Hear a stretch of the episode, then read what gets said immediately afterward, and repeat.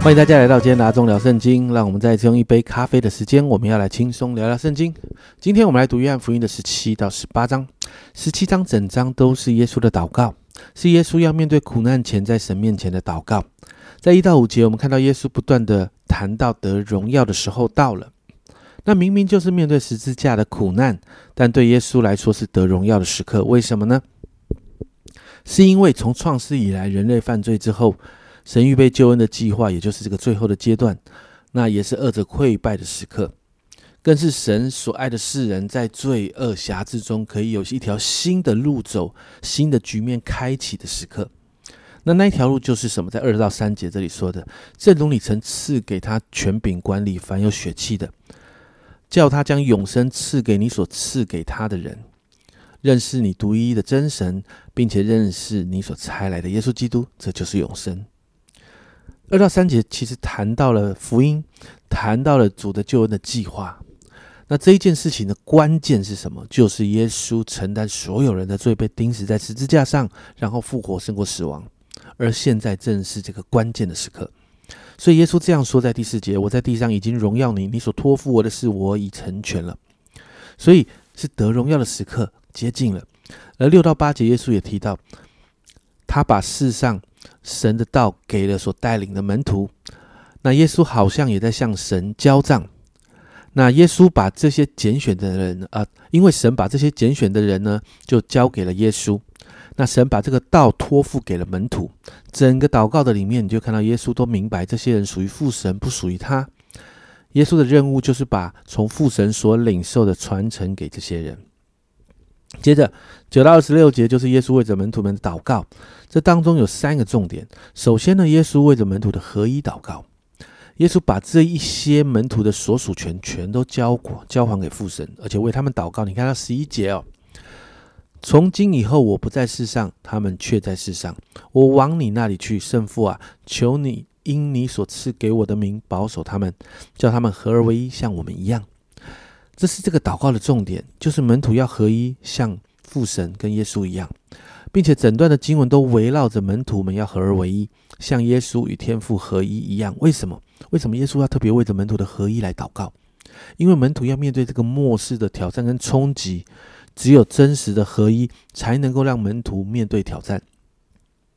接着，我们也看到，在这个祷告当中，耶稣也为着门徒们祷告，认识真理。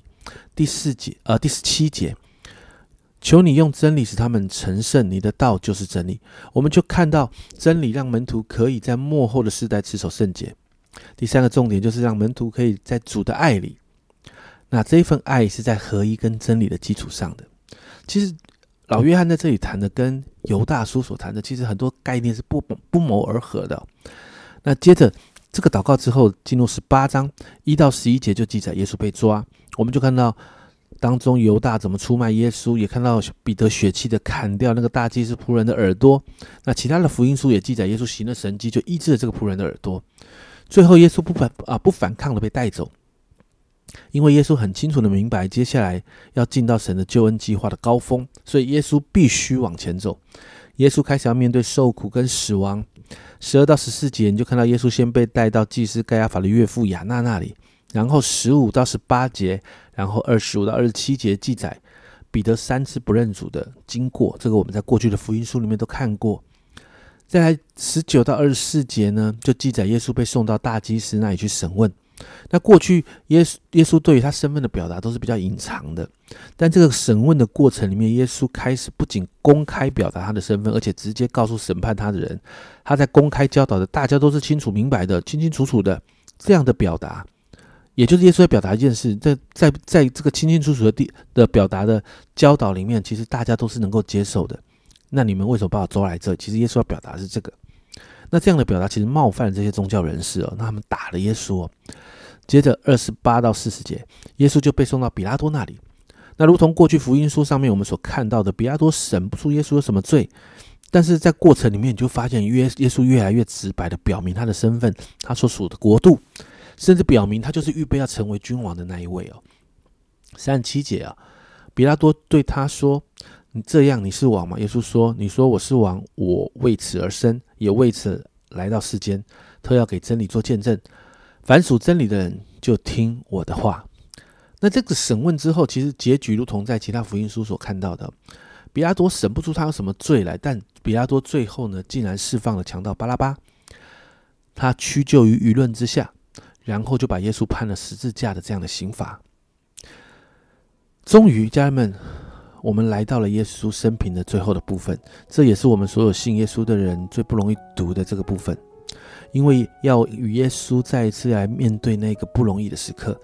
但每一次在读这个当中，我们很感动的，特别在约翰福音这里，耶稣完全的知道会发生什么，耶稣也知道门徒会四散、会软弱，甚至首席的弟子彼得会三次不认主。但你看到耶稣在十七章这里，他。在上十字架之前，他也仍然的不断的为门徒祷告，祷告他们可以合一，祷告他们认识真理，祷告他们可以在主的爱里。因为耶稣知道，在救恩计划完成之后，神要透过这一群被圣灵充满的门徒来翻转这个世界。因此，耶稣明白神的整个计划之后，那一份勇敢的坚持，就让他可以来面对所有的苦难，然后把救恩最关键的部分完成。家人们，你我都在这个救赎的计划里面呢。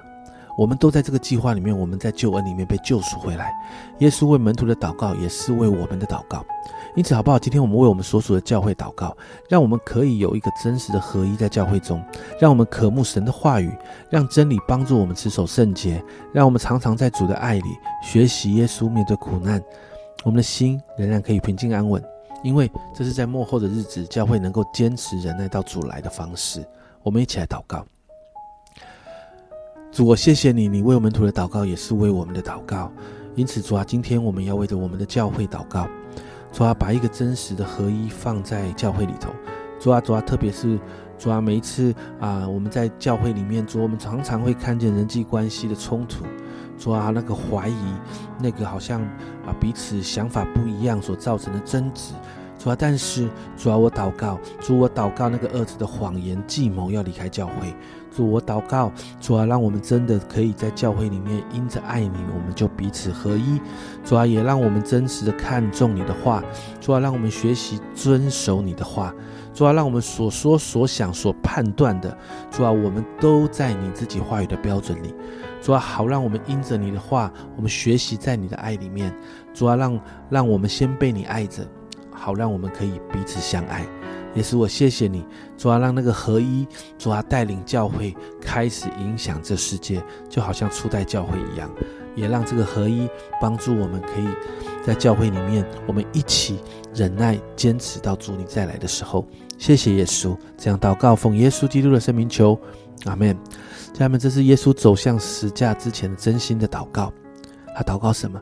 真理、合一，还有在主耶稣的爱里面。你有没有发现耶稣真的好爱我们呢？这是阿忠聊圣经今天的分享。阿忠聊圣经，我们明天见。